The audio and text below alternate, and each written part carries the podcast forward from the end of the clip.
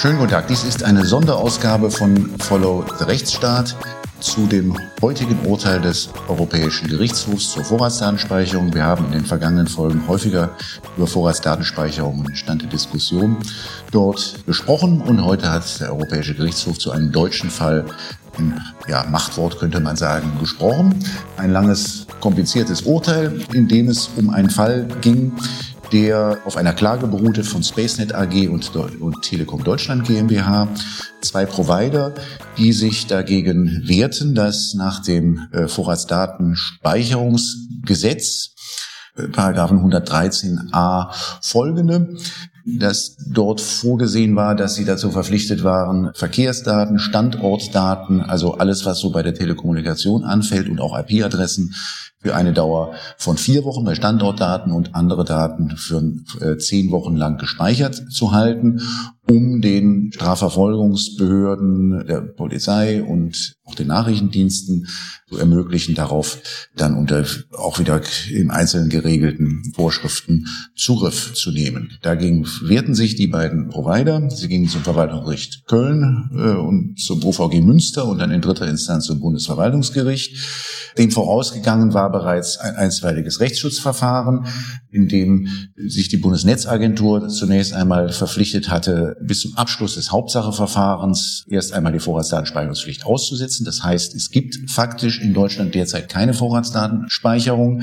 Und dieses Verfahren hier, wie gesagt, zuletzt beim Bundesverwaltungsgericht und auch nach jetzigem Stand noch nicht abgeschlossen, wird letztlich darüber entscheiden, ob und inwieweit es überhaupt wieder eine Vorratsdatenspeicherung in Deutschland geben wird und geben kann. Das Bundesverwaltungsgericht hatte ja hat zu erkennen gegeben, dass es durchaus gewichtige Argumente dafür sah, dass die Vorratsdatenspeicherung, so wie sie jetzt im Gesetzbuch steht, den äh, Maßgaben der Europäischen Grundrechtecharta und der EU-Richtlinie, die Privacy-Richtlinie gerecht werde. Das der Europäische Gerichtshof hat das in seiner heutigen Entscheidung auf Vorlage des Bundesverwaltungsgerichts anders gesehen. Und Nico, also ich habe das auch gelesen, bisher natürlich vor allem die Schlagzeilen, das, wirkt wie ein ganz dickes Nein. Und das ist natürlich, wie du sagst, erstmal die, diese deutschen ähm, Regelungen sind rechtswidrig. Aber ist das Nein denn wirklich so dick? Also welche Türen hat denn der EuGH vielleicht offen gelassen? Denn kann ja logischerweise auch nicht sein, dass dem Staat dieses Instrument gänzlich genommen wird. Weißt du da, weißt du da mehr? Also die, ähm, das ist ja nicht, das ist nicht die erste Entscheidung des Europäischen Gerichtshofs zur Vorratsdatenspeicherung, sondern da gibt es schon ja, roundabout ein halbes Dutzend Entscheidungen seit 2014. Die erste Entscheidung zur Vorratsdatenspeicherung 2014 ist von vielen so verstanden worden, dass eine Vorratsdatenspeicherung nach europäischem Recht überhaupt nicht zulässig ist. Da geht es, äh, es ist sehr kompliziert leider und die Entscheidungen sind auch einschließlich der heutigen, sie machen auch nicht immer Spaß zu lesen, weil man ver verstrickt sich da schnell in den äh, Einzelheiten. Sie sind voller Verweisungen und ähm, ja mühsam zu lesen und dann auch noch den Überblick zu bewahren über die verschiedenen Entscheidungen und die verschiedenen Akzente, die der Europäische Gerichtshof da immer so gesetzt hat. Das ist auch nicht gerade einfach. Wie gesagt, die erste Entscheidung aus dem Jahr 2014 ist von vielen verstanden worden als ein Generalverbot der anlasslosen Speicherung von Telekommunikationsdaten. Und dann gibt es, gab es Folgeentscheidungen, die so immer so ganz klein bisschen die Tür geöffnet haben. Und in dieser Entscheidung heute ist ja, wenn man sie liest, wird wohl doch recht deutlich und das EuGH äh, bemüht sich auch ersichtlich um eine Zusammenfassung, wie weit denn eigentlich die Tür offen ist zur Vorratsdatenspeicherung. Vielleicht hole ich mal ganz kurz aber nochmal an einer Stelle aus. Der rechtliche Maßstab ist zunächst mal Artikel 15 Absatz 1 der, äh, der E-Privacy-Richtlinie. Das ist die Richtlinie, die man als Datenschützer jetzt aktuell aus den letzten Jahren vor allen Dingen deshalb kennt, weil es äh, seit Jahren Bemühungen der Europäischen Kommission und äh, des Europäischen Parlaments gibt, diese Richtlinie durch eine Verordnung zu ersetzen. Die Richtlinie enthält in Artikel 15 Absatz 1 starke Beschränkungen für die Berechtigung des nationalen Gesetzgebers, eine Datenspeicherung anzuordnen.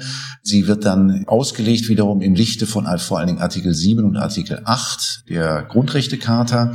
Das ist also zunächst mal der Schutz des Privatlebens, Artikel 7, Datenschutz, Artikel 8. Und im Zusammenspiel dieser drei Vorschriften kommt dann der EuGH dazu, dass also die Vorratsdatenspeicherung in der Regel verboten ist. Ähm, und bei der Frage, wie, wie weit die Tür geöffnet gibt, gibt es eigentlich zwei Differenzierungen. Die eine Differenzierung ist Schutz der nationalen Sicherheit einerseits und Bekämpfung schwerer Kriminalität und Verhütung schwerer Bedrohungen der öffentlichen Sicherheit, also schwere äh, Straftaten äh, auf der einen Seite. Und dann gibt es eine Differenzierung zwischen Verkehrs- und Standortdaten, also die, äh, ja, wenn man in den Funkzellen nachverfolgen kann, wo jemand, der Mobiltelefon hat, gewesen ist und mit wem er telefoniert hat, auf der einen Seite und auf der anderen Seite die, die Speicherung von IP-Adressen, also die äh, Speicherung, also wann ein bestimmtes Endgerät dann eine Verbindung gehabt hat zu äh, bestimmten Websites. Also wie weit ist denn dann die Tür jetzt offen ähm, oder auch geschlossen? Also sie ist sehr weit offen, soweit es um den Schutz der nationalen Sicherheit geht. Mhm. Da geht es aber also um Situationen, wo wir Volksaufstände haben, äh, wo wir also wo, wo der Staat aus den Fugen zu geraten mhm. droht, ist wohl ja, wenn ich mir, mir das so überlege, in, in den EU-Staaten würde mir jetzt kein einziges Beispiel einfallen, wo also eine solche Situation tatsächlich bestanden hat in den letzten Jahrzehnten. Mhm. Ähm, da dürfte also nicht einmal, dürften nicht einmal die, die, die, die schweren Terrorangriffe, die es gegeben hat in den Nullerjahren, ausreichen, sondern das sind wohl Situationen, die es bisher in Europa nicht gegeben hat. In solchen Situationen sagt der Europäische Gerichtshof, wenn es eine ernste Bedrohung der nationalen Sicherheit gibt, dann ist eine anlasslose Vorratsspeicherung, also für die Zeitdauer des Andauerns dieser Situation, dann grundsätzlich zulässig. Das ist aber halt wirklich Theorie und heißt ja jetzt erstmal, ähm, hat jetzt gar, überhaupt eigentlich nichts mehr mit dem zu tun, was jetzt in Deutschland geregelt ist, weil da geht es ja gar nicht so gar nicht um nationale Sicherheit oder, mhm. sondern allenfalls um schwere Kriminalität. Mhm.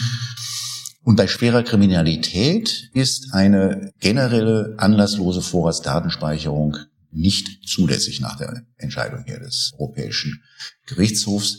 Damit ist auch, steht auch fest, dass Gesetz, diese, wie gesagt, Paragraph 113a folgende Telekommunikationsgesetz, dass die die rote Linie überschreiten und dass die europarechtswidrig sind. Und zu diesem zweiten quasi Ausschluss von diesem Generalverbot zur Bekämpfung der Kriminalität ist es ja, und, und schwerer Kriminalität vor allem im Besonderen. Da hat jetzt jeder irgendwie eine Vorahnung, jeder kann sich grob was darunter vorstellen, was das vielleicht sein soll. Aber hat denn der EuGH da irgendwie klare Richtlinien gegeben? Hat er das irgendwie definiert? Also zunächst mal, damit kein Missverständnis entsteht, äh, Bekämpfung schwerer Kriminalität reicht nicht aus für, für eine anlasslose Vorratsdatenspeicherung. Mhm.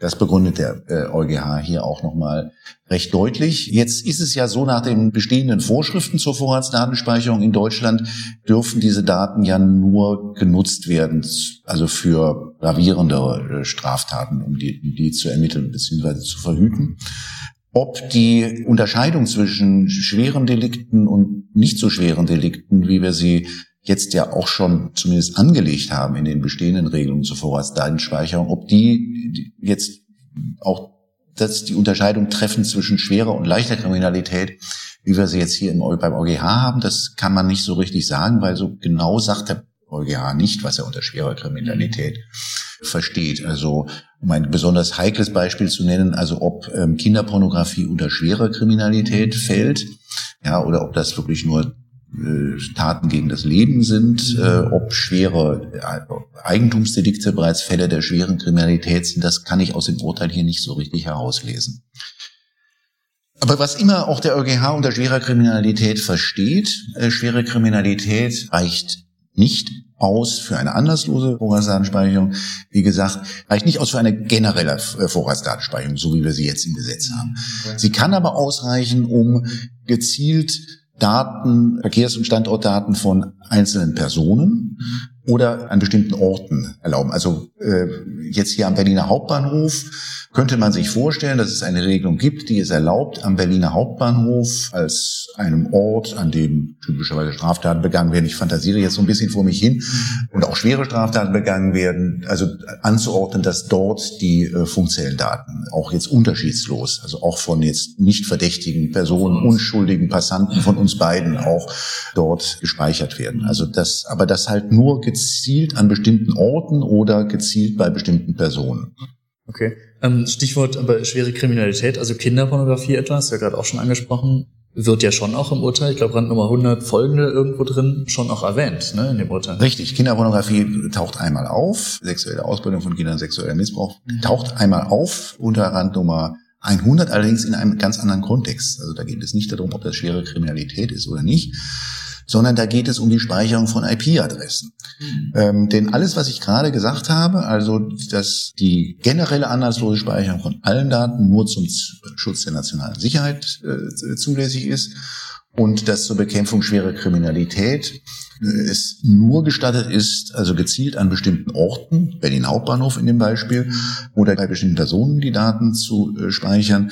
Das gilt jetzt für Verkehrs- und Standortdaten, also für Funkzellendaten, wo ist der Inhaber eines Mobilgeräts gewesen und für die ganzen Telefondaten und so, mit wem hat er da verkehrt. Andere Kriterien, ich habe ja vorhin gesagt, gibt es so zwei Unterscheidungen. Das eine ist nationale Sicherheit und schwere Kriminalität, Differenzierung. Und die andere Differenzierung ist Verkehrs- und Standortdaten einerseits, über die ich gerade gesprochen habe, und IP-Adressen andererseits.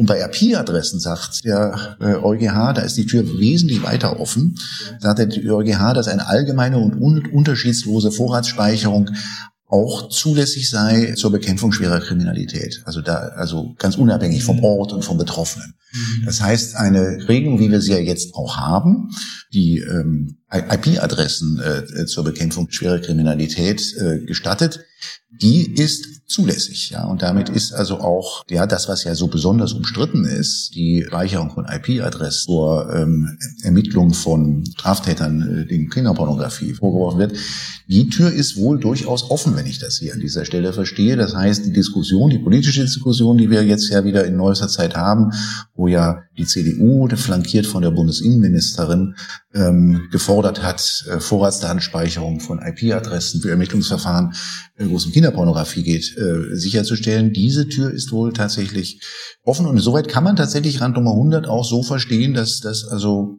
dann auch Fälle sind, die auch der EH dann als äh, Fälle der schweren Kriminalität ansieht, mhm. sodass also das, was da im politischen Raum gefordert wird, unter anderem von der Bundesinnenministerin, ähm, man wohl sagen muss, das kann man jetzt ja, jedenfalls verstehe ich jetzt nach erster Lektüre das Urteil so, da kann man nicht sagen, dass, dass der EuGH das nicht mitmachen würde.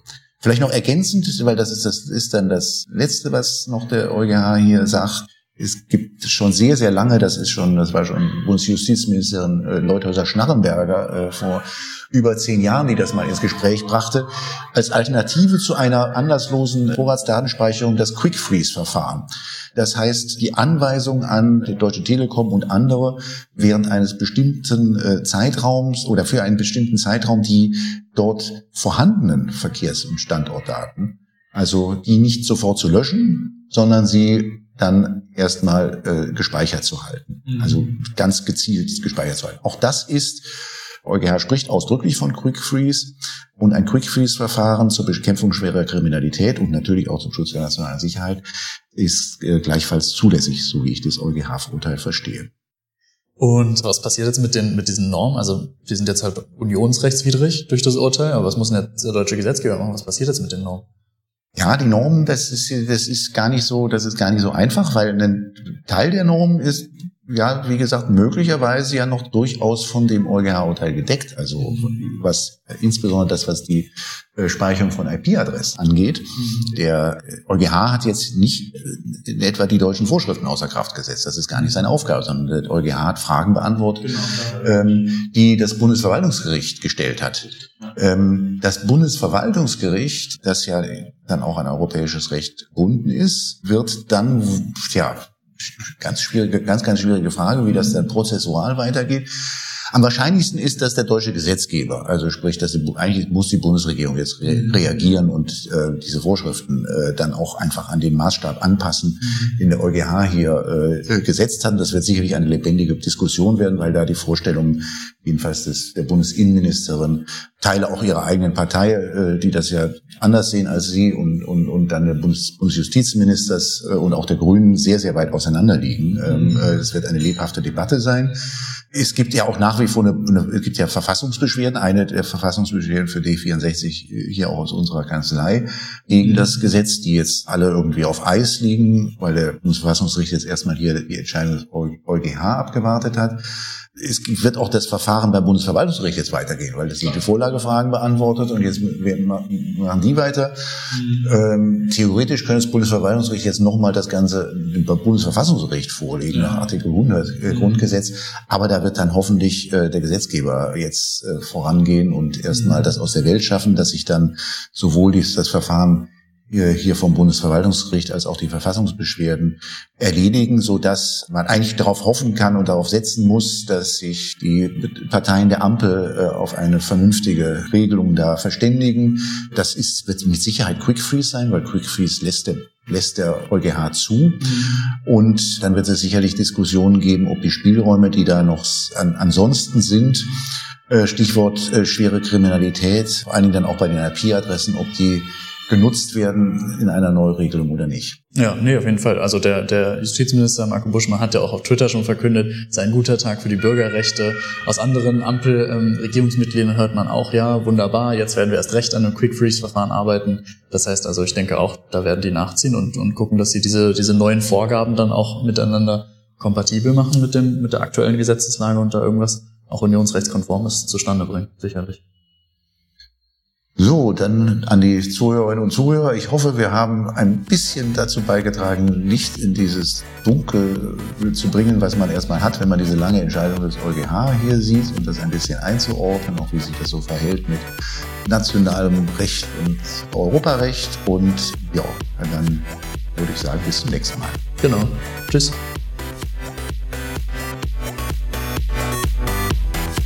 Das war Follow the Rechtsstaat Schaltet auch ein bei der nächsten Folge und abonniert.